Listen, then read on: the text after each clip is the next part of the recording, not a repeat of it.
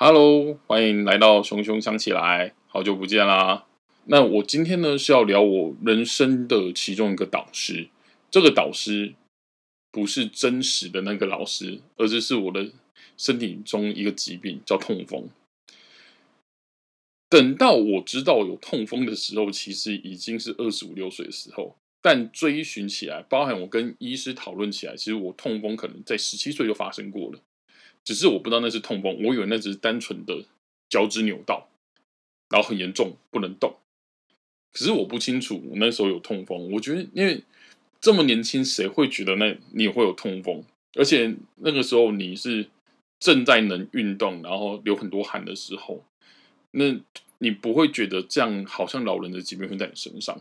那再过一阵子，大学的时候才知道说自己有可能有痛风，但是对痛风没有概念，因此会认定脚趾那个痛才是痛风，而脚踝的痛都是因为我在大一的时候有一场篮球赛很严重的扭到脚踝，我都认为是那个旧伤在疼痛。因为确实阿基里斯腱断掉的瞬间有没有那个疼痛指数是超级高，跟痛风差不多，所以我都会以为那是旧伤复发会这么痛。直到我后来有膝盖跟脚踝的旧伤，才知道原来旧伤的痛并不是长那样。为什么我要说痛风是我的老师？是因为我从大学知道有痛风这个疾病开始，我开始尝试改变我的饮食习惯。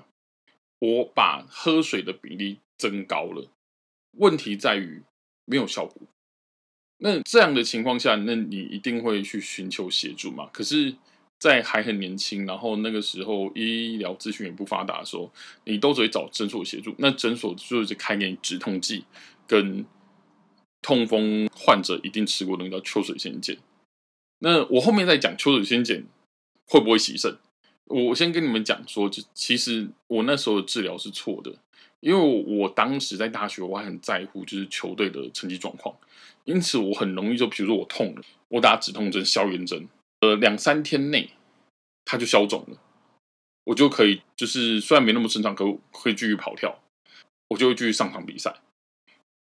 结果导致我止痛药的耐性，比如说我的止痛，诶，止痛药我现在吃。它可能可以压制，比如说半小时内就可以压制我的疼痛。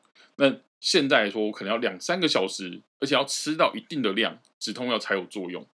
这个问题就是你对止痛药产生耐药性。可是当时的我并不知道我在做很危险的事情，也感谢上苍保佑我到现在，等到成年之后去做身体检查，才发现说哦，原原来这件事情是很危险的，好险我没发生事情。接下来疼痛的次数越来越多，真的是越来越多，越来越多，然后规模也比一次一次大。原本可能痛风两天会好，然后变成四五天会好，然后变成一个礼拜到两个礼拜才会好。那我也不知道哪里出了问题，于是我在网络上搜寻，因为有关痛风的治疗，那我开始去吃什么都偏方，什么呃秋葵水嘛。桑葚汁嘛，然后什么？我还看过最扯的偏方，叫做什么黄姜水，每天喝一杯五百 CC 的温黄姜水，那有没有用？我跟你讲，没有用，真的是没有用。不要相信什么呃，比如说像卖桑葚汁，会说桑葚治痛风，然后你每天要喝桑葚水，有没有三千 CC？那我可以跟你说，那是因为还有维他命 C 跟很大量的水分，因此你的痛风可以延缓发作。因为尿酸被代谢掉了嘛，可是实际上来说，它并没有真实的治疗效果。在这种情况下，那我最后看到一个就是医学杂志跟我说，减肥对痛风的抑制是有帮助的，因此我开始尝试减肥。那确实，我在人生最瘦的时候，痛风的发作次数确实降低很多很多。我必须讲，减肥是一定有效果的。所以你们要就是，比如说你跟我一样是痛风患者，痛风病友会有没有？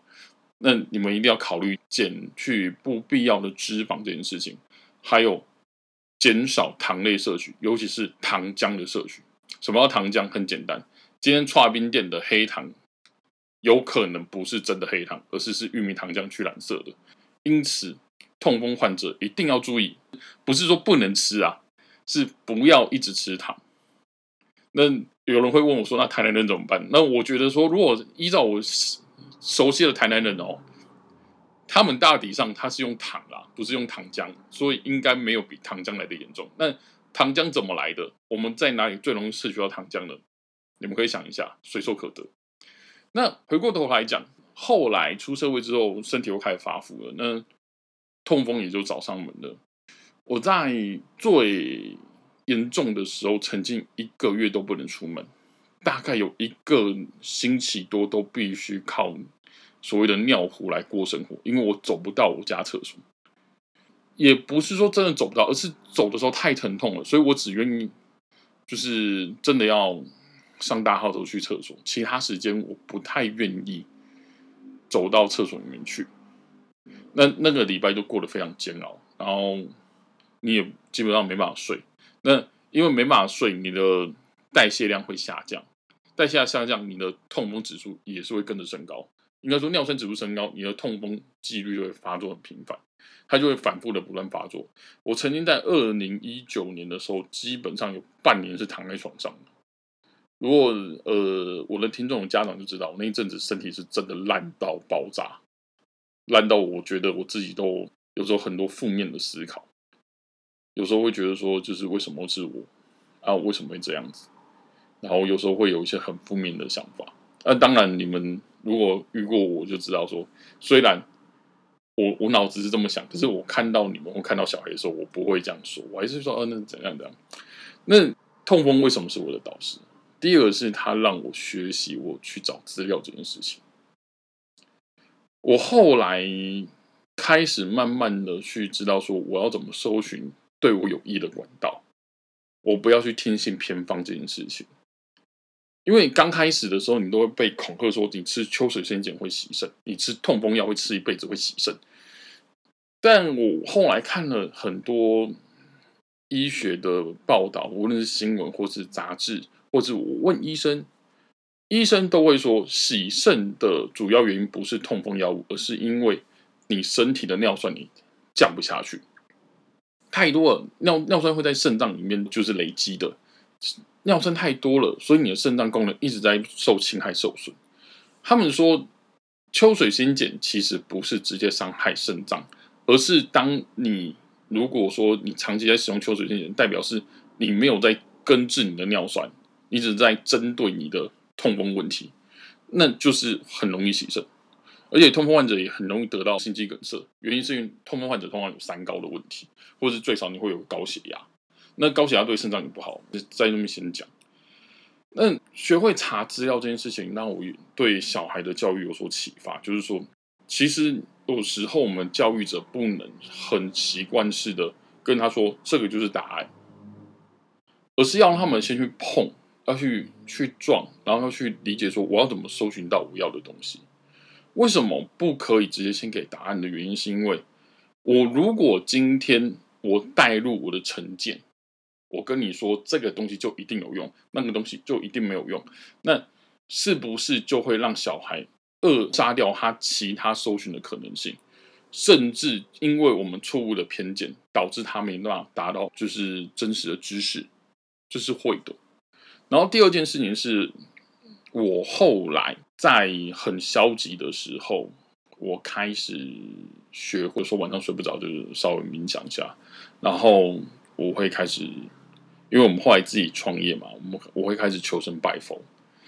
呃，那个求神拜佛，当然你可以视为迷信啦，但我觉得就我的观点来看，冥冥之中是有力量的。所以我后来常说，我要感谢说我帮助我的人、家人，以及感谢上天，让我有口饭吃。这样子，重点是在于有时候你会跟神明怨怼嘛，就跟摩西分红海一样。那个时候，摩西之所以不能进圣城，就是因为。他他一直质疑上帝为什么拍的苦差事嘛？那我也会觉得说，为什么是我吗？我明明就是一个很喜欢运动，然后很喜欢外面的人，然后我必须因为疾病的疼痛，每天关在家里。我还记得小时候就是最常发生就是流鼻血，莫名其妙流鼻血，然后莫名其妙发烧，然后 长大一点就是痛风。无止境的痛风。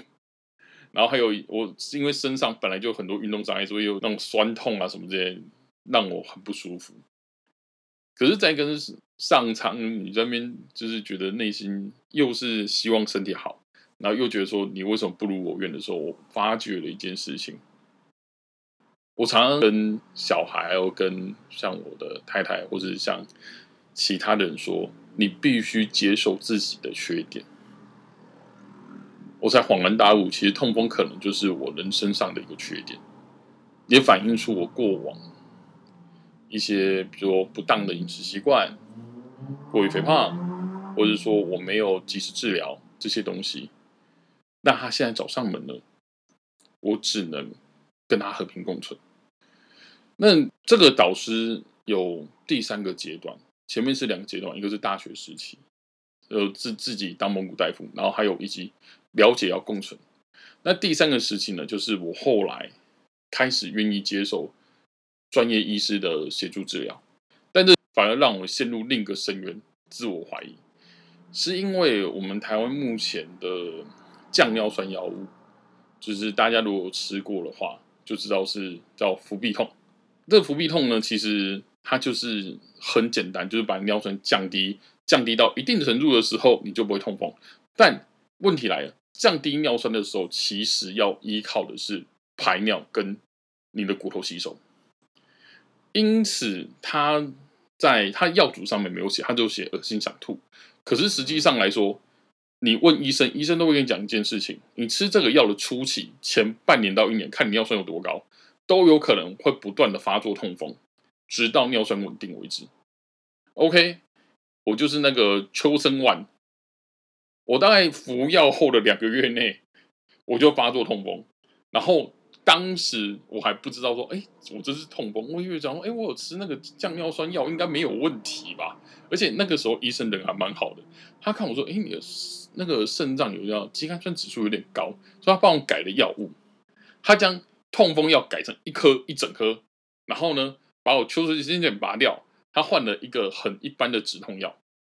结果我还记得，我第一次服药发作是在台南，而跟台南食物蛮，台南食物还蛮好吃。是我们根本完全不知道说那个药物其实会有很强大副作用，然后我们还敢出远门，为了看去年的总冠军赛。虽然去年的总冠军赛让我很失望，对，那我已经透露我是什么球迷，我就抓。对，我在台南发作的时候，我真的傻眼了。我原本一直以为是我可能走太多太累了，因为。那时候先台中看完，台中看完，你一定会在附近走走啊绕。我那时候还跟老婆知道说，哎，你看我一天要走那个九七公里、九公里，那痛风药好棒哦，我都可以，我都好好走路，就我真是可以运动。就我在台南发作了，然后台南发作的时候，你第一时间没有感觉到那是痛风，为什么？是因为它痛在我从来没痛过的位置，结果可是太不方便了，就是真的走不动。然后我们就赶快搜寻个门诊，然后到那个门诊现场。结果，呃，我必须先讲，我蛮感谢那个台南那个诊所的，它里面的设备很先进。其实我觉得台南的医院还有些那种个人诊所是真的蛮厉害。他就用那个超音波帮我照，然后照一照说：“哦，你这脚踝里面有三颗结晶。”然后我才说：“呃，所以是痛风。”他说：“你这是痛风。”你这应该是痛风，然后医生才说，就是我是从他的口中才知道说，原来吃伏必痛，尿酸会被骨头吸收，就是一一大部分是要排尿嘛，一大部分骨头吸收嘛。那我们去年的壮举就是我们骑了机车环了西半岛，然后去年十一月还蛮热的，那我水分大量从汗水蒸发，然后水分补充不足，然后加上我那一阵子又是非常疲的，一直走来走去，所以就痛风。那我那时候才惊觉啊，原来吃降尿酸药会痛风的。然后他帮我打针，然后我真的蛮感谢他。我那时候跟他说，我的肾脏是有有一些些问题，他就说那不然就是我们打在关节部分好了。对，所以我蛮感谢那个诊所的。那后面的行程就会照旧继续。接下来我回到台北之后，我因为我有先停一阵子药，然后回到台北之后就重新挂门诊。然后去问医生，然后医生说：“这颗药就是会有痛风发生这个情况，所以他帮我把前面的医生的药改掉，他把伏必龙改成半颗，又帮我配秋水仙碱。我这样吃了半年，那我跟你说，这半年来我发动痛痛风次数平均每个月一个月一次，一次刚开始维持要一个礼拜到两个礼拜，那现在的状况可能是三天到五天会缓解。也就是说，其实身体的反应指数是有在下降的，就是你的尿酸有在稳定。当然，一方面我有在减肥啦。如果有兴趣，我可以谈一下我减肥史。如果大家有兴趣的话，其实我减肥是曾经很成功过的，只是现在身体状况不能让我这样恶搞，就暂时还不行。我想过一阵子，如果身体更好一点，会开始开始做我以前那个很，也不能说极端，就是其实那时候是蛮健康的，可是那个减肥法刚开始蛮痛苦。对，有有空再跟大家聊。那很很有用，我瘦四十几公斤。你那个不健康好不好？很健康了，OK 了。可以啊，你不要在频道因为讲一些就是可能会被人家说就是这是错误医疗知识的东西。没有啊，我就是没有吃，我就是吃一天吃两餐，然后每天早上起来跑三公里、五公里、十公里啊。我只是可能早上早上第一餐是生态沙拉，然后中餐跳掉啊，或者中餐拿拿个什么蔬蔬果蔬果垫垫胃啊，然后晚餐。晚餐就尽量吃啊，吃吃到饱，对啊，对啊，或者是对啊，我晚餐他会六七点吃啊，我一天吃两餐啊。好啦，来来，这边要剪掉，要记得啊。那这半年来这样痛风发作，其实真的是蛮痛苦的。虽然后来有体验体悟到说，哎，好像稍微有降低了，但就更能理解以前的人或者老人会跟我说，你要珍惜你能动的时候，因为不能动的时候，躺在床上是很绝望的。像有时候就是我自己想要做什么，但不能做，或者自己做很不方便，那我只能拜托我老婆、拜托我家人做。其实内心都会很，就是一方面觉得说就是要麻烦人家，觉得不好意思，然后一方面又觉得说就是自己好像很没有用这样子。可是因为有度过那个就自我怀疑时期嘛，所以我渐渐的接受说，那没办法，我现在就是必须。透过别人帮忙才能完成这件事情，那我就尽可能在我身体好好的时候，能去做一些我想做的，或者做一些我能帮他们做的事情。原因也就在这，我在痛风这个病上面花了很久的时间去了解它，然后当然就包含自我开玩笑嘛，对不对？可是后面也就能体会到。与病共存，与缺点共存这件事情，然后也知道说我必须珍惜我能动的时候，我能做事情的时候。有时候珍惜这事情，并不是只为自己而已，也是为了别人。因为你不知道你什么时候还在麻烦别人。那如果你因为你特殊的情况，你一直在麻烦别人的时候，其实你要对大家心存感谢。然后对，就是我还记得国中的谢天那一刻，那那一刻其实蛮老的。然后以前有一次自己说，哎，什么谢天那个课文好老，好说教。然后等到真的自己有体悟的时候，我才说为什么要谢天，是因为你要感谢人真的太多了。当然你要先感谢你周遭人嘛，你感谢你身边的枕边人嘛，感谢你的父母嘛，感谢愿意帮你的嘛，感谢你。愿意帮你排忧解劳的医生嘛？感谢给你吃饭的人嘛？像我们要感谢家长，感谢学生，学生考得好，当然要感谢他们。那你要谢谢的还不止这些人，因为我们人生走在我们的人生，就是放眼望去，很多事情都是前人的累积，前人的牺牲与累积，那就必须感谢。所以后来我都，比如说我在拜拜的时候，我都会说啊，就是当然是希望我们，比如说我希望身体健康啊，父母啊，大家家人身体健康啊，希望疫情赶快好转啊，事业好一点啊，然后再就是说哦，就是真的很谢谢，就是上天谢谢所有人能帮助我们到今天这样子。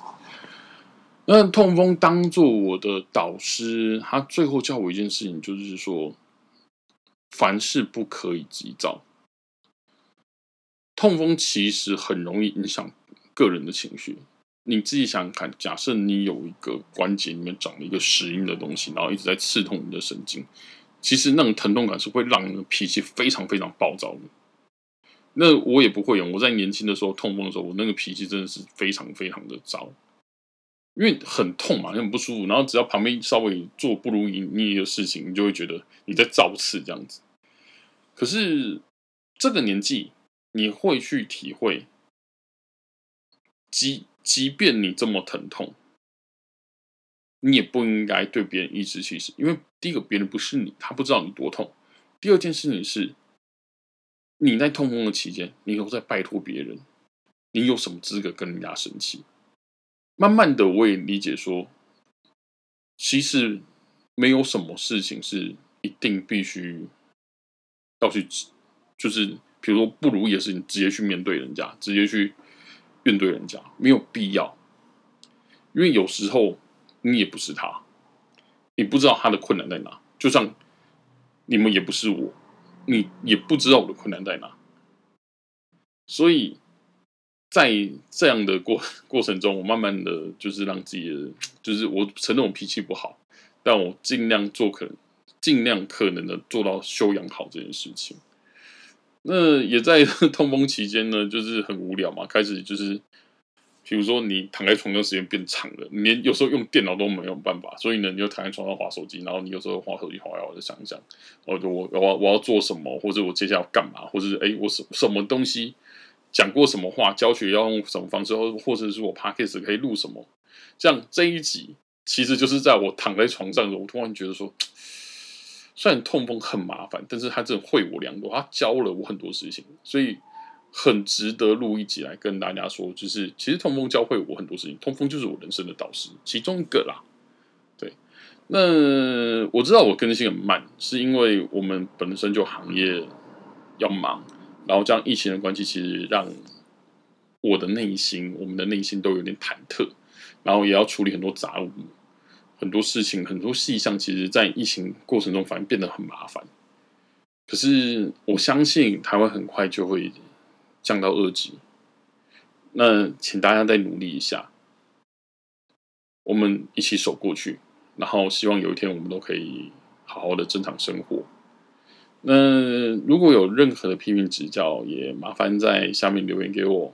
那如果你喜欢或是觉得受获益良多，就帮五星推报，然后去粉丝页按个赞。